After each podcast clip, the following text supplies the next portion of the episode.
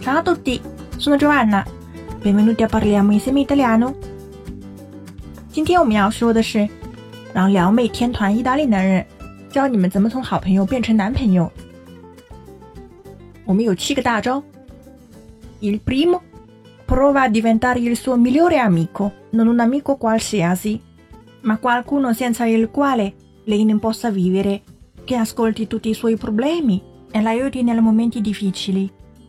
Devi stabilire un rapporto come pochi, di cui nessuno di voi due può fare a meno.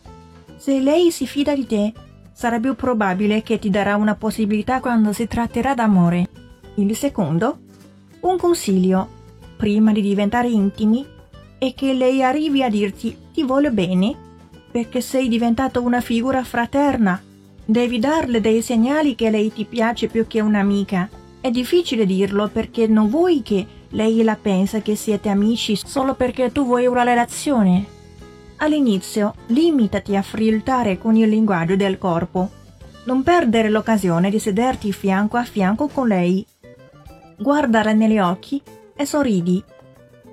Inizia a flirtare gradualmente con le parole.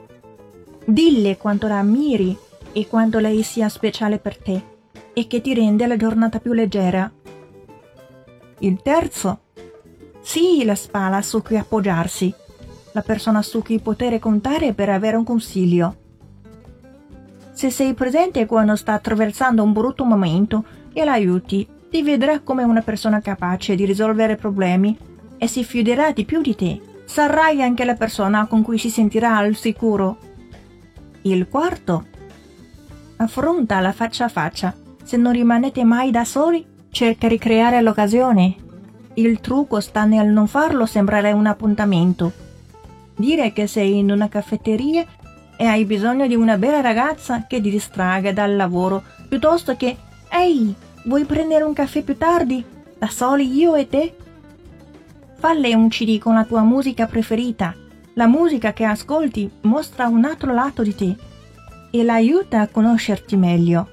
Le comunica altresì che ti piace condividere con lei le cose che ami inserisci anche qualche brano che sai che le piace, perché se a lei piace Beethoven e tu le regali un CD con i Metallica, non ci fai una bella figura. Il quinto, non starle sempre intorno. È importante che tu lo faccia, perché così capisci cosa le manca quando tu non ci sei e penserà a quanto più ricca, piena e piacevole sia la vita in tua compagnia non vedrà l'ora di vederti. Quando sai che stai ottenendo il risultato desiderato, fai un passo indietro. Se la vedi tutti i giorni, evitala per un paio di giorni. Capirà che le manchi e quanto profondi sono i suoi sentimenti per te. Assicurati di avere una valida motivazione. Se ti chiede dove eri quando non vi siete visti, non vorresti che venisse a sapere che le hai raccontato una bugia o dare l'impressione che la stavi evitando di proposito. Il sesto, ascolta i suoi feedback. Non preoccuparti di cosa dicono gli amici di lei, è perché come ben sai, spesso le informazioni vengono distorte. E come il gioco del telefono, lei dice qualcosa da un'amica che a sua volta riporta il fatto in maniera completamente diversa a qualcun altro, che poi spettegola con un conoscente e presto il messaggio è cambiato completamente da come è stato inizialmente formulato. Non dare peso a tutto, se non arriva direttamente dalla sua bocca. E l'ultimo, se sei sicuro invece, devi dirglielo. Sii onesto e spiegale quali sono i tuoi sentimenti. Potresti dire qualcosa del tipo Ho valutato la nostra amicizia in questi ultimi mesi e per me sei una persona speciale che mi fai sentire vivo. Per me la nostra amicizia è importantissima, ma tu mi piaci davvero e non posso più nascondere i miei sentimenti. Usciresti con me? Dale una via d'uscita. Dile che va bene lo stesso se lei non prova gli stessi sentimenti per te. Se le dai una via d'uscita dicendo capisco se non provi le stesse cose che provo io, ti rispetto salverai un'amicizia nel caso in cui lei non vuole avere una relazione con te.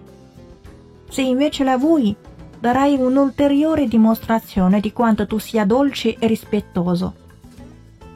今天的内容比较多，如果大家想看到文本还有中文翻译的话呢，请关注微信公众号“咖啡意大利诺”，乔安娜的意大利语频道。